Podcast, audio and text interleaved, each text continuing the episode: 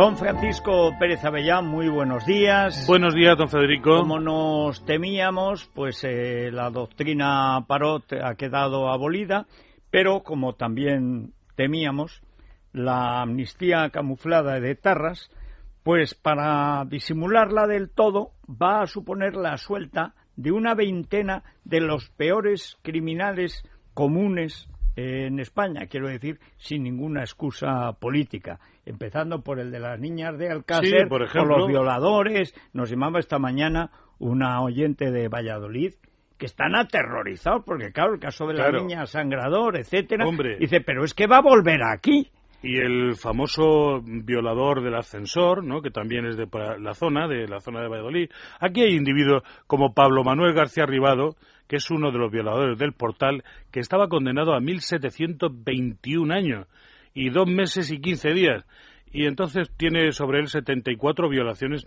además de seis agresiones sexuales, 10 robos, dos delitos de lesiones, en fin. Este individuo es el que inventó eso de esperar a las mujeres en el portal, utilizar cualquiera de los cuartos que hay normalmente siempre en cualquier finca urbana, eh, pues para el mocho, la escoba o el no sé qué, o el depósito de, los contenedores de basura y utilizar allí para guardar, para esconderse mientras vienen las mujeres o entrar a la misma vez en el ascensor, en, en el portal porque eh, es una técnica ya totalmente difundida. Los violadores que hay aquí, que son la mayoría, o asesinos de niños también, que son los más terribles, violadores, asesinos, asesinos en masa o asesinos múltiples, como los dos policías del caso de Nigrán, que secuestraron a toda la familia de un industrial, como usted recordará, eh, en concreto en, fue en 1994 en Pontevedra, a seis miembros de una familia creyendo que iban a obtener 200 millones de pesetas por el secuestro y al final acabaron matando a la mayoría de la familia,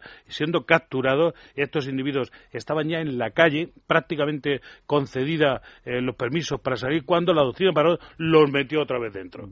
Esto es fundamental, porque muchos de estos individuos, por ejemplo, como Valentín Tejero, usted recordará unas imágenes terroríficas que hay en televisión española, terroríficas, deberían ponerlas cíclicamente, donde la Guardia Civil eh, coge a este individuo, Valentín Tejero, y delante de la tumba de la niña le pregunta, este individuo se pone de rodillas allí delante de la niña que está semi-enterrada, porque no llegó a enterrarla profundamente, y confiesa, eh, grita, etcétera, no sé, bueno, una cosa, un momento absolutamente terrorífico. Estaba de permiso de otras violaciones cuando fue asesinado. Fue aquella época gloriosa en la que los criminales salían cada dos por tres, a pesar de que no estaban preparados, ni nadie les daba autorización para decir, hombre, estos señores se pueden reintegrar. Siempre hemos dicho, es una pena que no hayan sido los jueces de vigilancia penitenciaria los responsables de soltar a estos que mataban de permiso.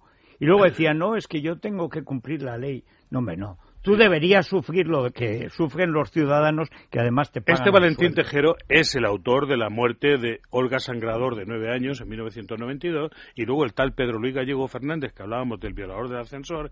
Este individuo es el que mató a Marta Obregón, una menor de 17 años, y a Leticia de Barato, de 22 años.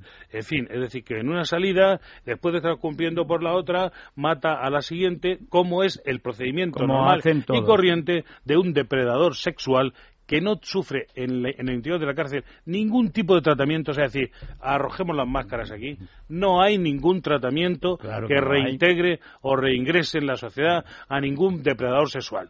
No hay nada que pueda eh, evitar el impulso sexual que tienen y estos individuos que además son los peores y que fueron capturados in extremis cuando ya iban a salir porque estaban perfectamente cumplidos según la regresiva ley anterior porque claro bueno la interpretación de la ley porque hay que decir que la ley en sí se podía interpretar a favor o en contra del criminal sí Hombre, la doctrina Parot es una interpretación. Claro, es la eh, interpretación contra el criminal. Forzada. Pero antes había una interpretación a favor. Pero quiero decir, don Federico, que aquí nuestros políticos nunca han tenido la intención, ni la tienen ahora, de asegurar el cumplimiento máximo a los criminales, o al menos un, eh, un cumplimiento equilibrado de las penas. las penas Simplemente están ahí, estas son las leyes, algunas son del año 1800, pero da igual, porque los políticos no vienen con ganas de trabajar. Mire usted, actual ministro, ¿no? por ejemplo, ¿no? que se recuerde usted que empezó con la ley del menor, que ha hecho tanto daño esa ley terrible, que ha destruido, en fin, familias enteras y una cosa.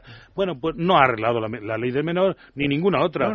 y ley que prepara, ley que va al anticonstitucional, porque claro, no está preparada. Entonces, bueno, estos individuos que vienen con tan pocas ganas de trabajar, que no preparan la seguridad y se encuentran de pronto con estas sorpresas de, por ejemplo, la ley de paro, que los pilla totalmente con el carnet Bueno, no, no es verdad. Yo creo que esto lo habían previsto, por eso, ya, eso ya a mí me esta mañana, no comentábamos, ¿por qué no echan a, a Guerra este, a López Guerra, a López Guerra eh, hace dos años? Que ya había votado a favor de liquidar la doctrina Parot porque estaba de secretario de Estado de Justicia cuando estaba Zapatero negociando con la ETA, que este era parte del núcleo duro de los que negociaban. Pero ¿por qué no lo echa? No lo echa porque Mariano está siguiendo la política de Zapatero. Se le votó para lo contrario. Él dijo que iba a hacer lo contrario. Derogar. Mintió. Mintió han venido, como lo demuestra que la Fiscalía no recurre lo del caso Faisán, que la Audiencia Nacional se ha convertido en la alfombrilla de baño de los etarras. O sea, están para hacerlo de Zapatero, pero encima fingiendo, porque Zapatero cree en esa basura y lo dice. Pero estos no, estos no creen y lo hacen. Mire, yo, eh, mi modestia, lo que puedo decirle es que creo que nadie ha pensado en esta ristra infame de criminales que van a salir a la calle creando una enorme, un enorme malestar social y potencialmente un gran peligro. Ojalá no se confirme, pero mientras yo creo muy difícil que los etarras vuelvan a matar, es decir, crean inseguridad, mm. eh, angustian a las víctimas, todo esto es real y es terrorífico y yo no quiero que salgan. Pero estos que vienen, estos no, estos no van a crear solo la impresión de que esto va peor y que nadie cuida por ellos y que las leyes no protegen a los ciudadanos españoles. No, no, estos pueden agredir a nuestros hijos, a nuestras hijas, a nuestras familias, a nuestras mujeres eh, y pueden crear inseguridad eh, en aquellos lugares donde estén. Bueno, eh, creo que tenemos a Ángela Marcialay todavía. Está en la Audiencia Nacional. en, la audiencia. bueno, vamos a contactar con ella. Bueno, para ver si, no, a las 12, pues darán toda la información que siempre llevamos al pie del cañón. La verdad es, es uno de esos días en los que hay que hacer periodismo, pero habría que hacerlo con una con un bazooka, o sea, no, con un lanzallamas, o sea, que es lo que necesita la Audiencia Nacional. Yo creo que nadie ha pensado total y limpiar eso. En las víctimas de estos delitos violentos. No, ¿sabes, Esto hizo una obra en su día Boadella que se llamaba La Torna, cuando eh, mandaron matar por asesinato al anarquista Puchantik, eh, para que no se notara tanto en los últimos años del franquismo, ya Franco Gaga, mataron también a un criminal común, Heinchef, eh, de origen polaco. Y eso era, le llamó Boadellas la torna, que es el regalito que te hacen en la carnicería que te ponen un poquito más.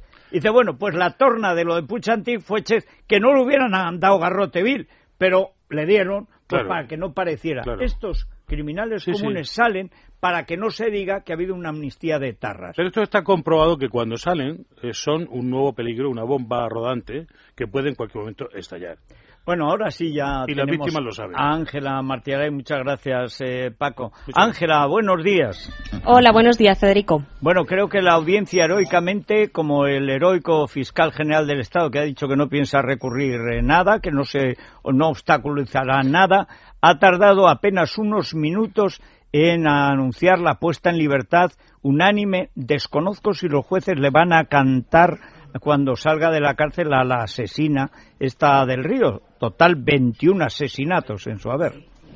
Algo menos de una hora y media ha estado reunido el Pleno de la Sala de lo Penal. Son 17 jueces los que lo integran y han decidido, pues sí, por unanimidad, que se debe escarcelar a la tarra Inés del, del Río, cumpliendo ese fallo del Tribunal Europeo de Derechos Humanos. Esta decisión judicial, Federico, es firme, contra ella no cabe recurso y, por lo tanto, la terrorista saldrá de la prisión de Teseiro, La Coruña, en las próximas horas. En estos momentos, la sección primera de la Audiencia Nacional está redactada redactando esa sentencia que, como es una un licenciamiento de condena firme, se enviará directamente a la prisión para que se ponga en libertad a la etarra Inés del Río.